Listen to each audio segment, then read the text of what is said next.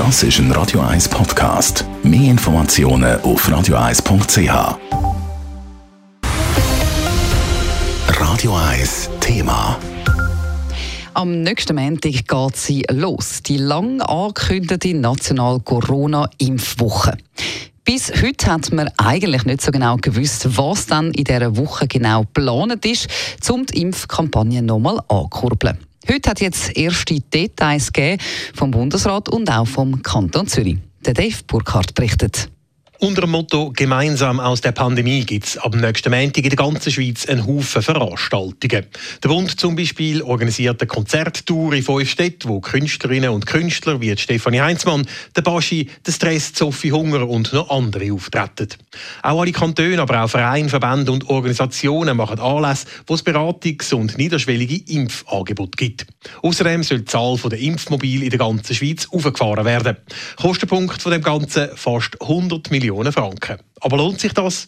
Auf jeden Fall, sagt der Gesundheitsminister Alain Berset. Es lohnt sich, weil jede Impfung zählt. Je mehr Menschen geimpft sind, desto mehr können wir die Intensivstationen in der Infektionswelle entlasten. Und nur diese eindrückliche Zahl mit 150 Impfungen kann eine Hospitalisierung auf der Intensivstation vermieden werden. Und auch der Bundespräsident Guy Parmelin betont nochmal, dass eine höhere Impfquote der einzige Weg aus der Pandemie sei. Und es sei jetzt Zeit, dass das Ganze endlich ein Ende nehme. Auch ich werde immer ungeduldiger mit dieser Pandemie. Ich möchte mich wieder mehr mit anderen Themen beschäftigen. Und auch ich warte sehnsüchtig darauf, dass dieser bizarre Albtraum endlich ein Ende hat und wir uns alle wieder frei und friedlich begegnen können. Die Umsetzung dieser Impfwoche ist Sache der Kantone. Und von denen haben sich alle verpflichtet, sich an dieser Impfwoche zu engagieren, sagt der Präsident der kantonalen Gesundheitsdirektoren, der Lukas Engelberger. Kein Kanton hat bereits eine Impfquote, von der er sagen könnte, wir fühlen uns sicher. Zu viele Personen stehen noch im Risiko. Und das beunruhigt mich. Es beunruhigt mich zunächst für diese Personen selber und es beunruhigt mich aber auch für uns alle. Eine Überlastung vom Gesundheitswesen ist nämlich immer noch möglich.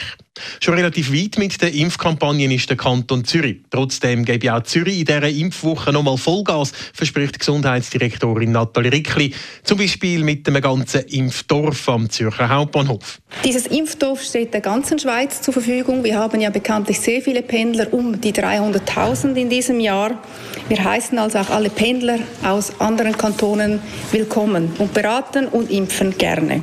Das Impfdorf am HB wird im Rahmen der nationalen Impfwoche dann am nächsten Montag eröffnet und ist ab dann drei Tage lang in Betrieb. Dave Burkhardt, Radio 1. Radio 1 Thema. Jederzeit zum Nachlesen als Podcast auf radio1.ch.